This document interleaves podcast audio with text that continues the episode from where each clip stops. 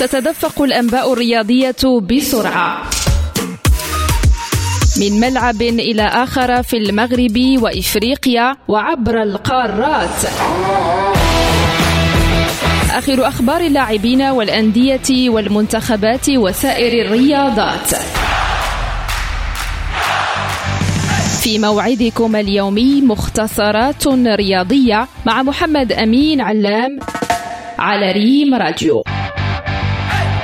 أعلن نادي حسنية أكادير انفصاله عن مدربه ماركوس باكيتا وطاقمه المساعد بالتراضي بعد سلسلة من النتائج غير الإيجابية منذ بداية الموسم. النادي عبر في بيان نشره على موقعه الإلكتروني عن شكره للمدرب متمنيا له التوفيق في قادم المراحل. وفي بيان آخر نشر اليوم أعلن النادي عن تعاقده مع المدرب السابق للفريق الإطار الوطني عبد الهادي السكتيوي من أجل قيادة الفريق لما تبقى من الموسم الكروي وإنقاذه من شبح النزول إلى القسم الثاني وهو الذي أصبح مبتعدا عن صاحب المركز الخامس عشر أول مركزي الهبوط بثلاث نقاط فقط.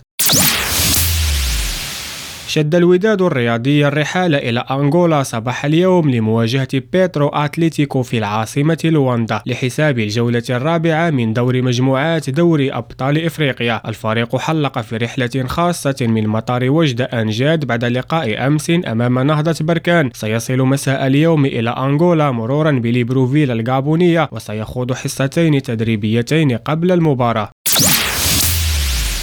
في أوروبا جدد بنفيكا البرتغالي فوزه على كلوب بروج البلجيكي ضمن إياب ثمن نهائي دوري أبطال أوروبا. خمسة أهداف كاملة أضافها إلى اثنين في الذهاب عبرت به بسهولة إلى دور الربع. وإليه أيضا مر تشيلسي الإنجليزي بصعوبة. هدفان مقابل لا شيء أمام دورتموند الألماني في لندن حقق بها الريمونتادا بعد خسارته ذهابا في ألمانيا بهدف نظيف.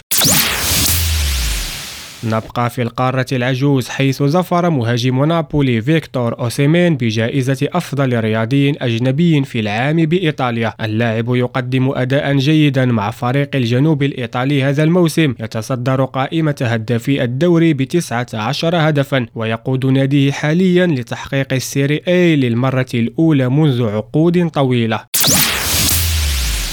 الختام بدوري كرة السلة الأمريكي ميلووكي باكس يفوز على أورلاندو ماجيك ب 134 نقطة مقابل 143 ليبقى في صدارة الشرق. وفي مينيابوليس حقق فيلادلفيا فوزه الثالث تواليا هذه المرة جاء على مينيسوتا ب 117 ل 94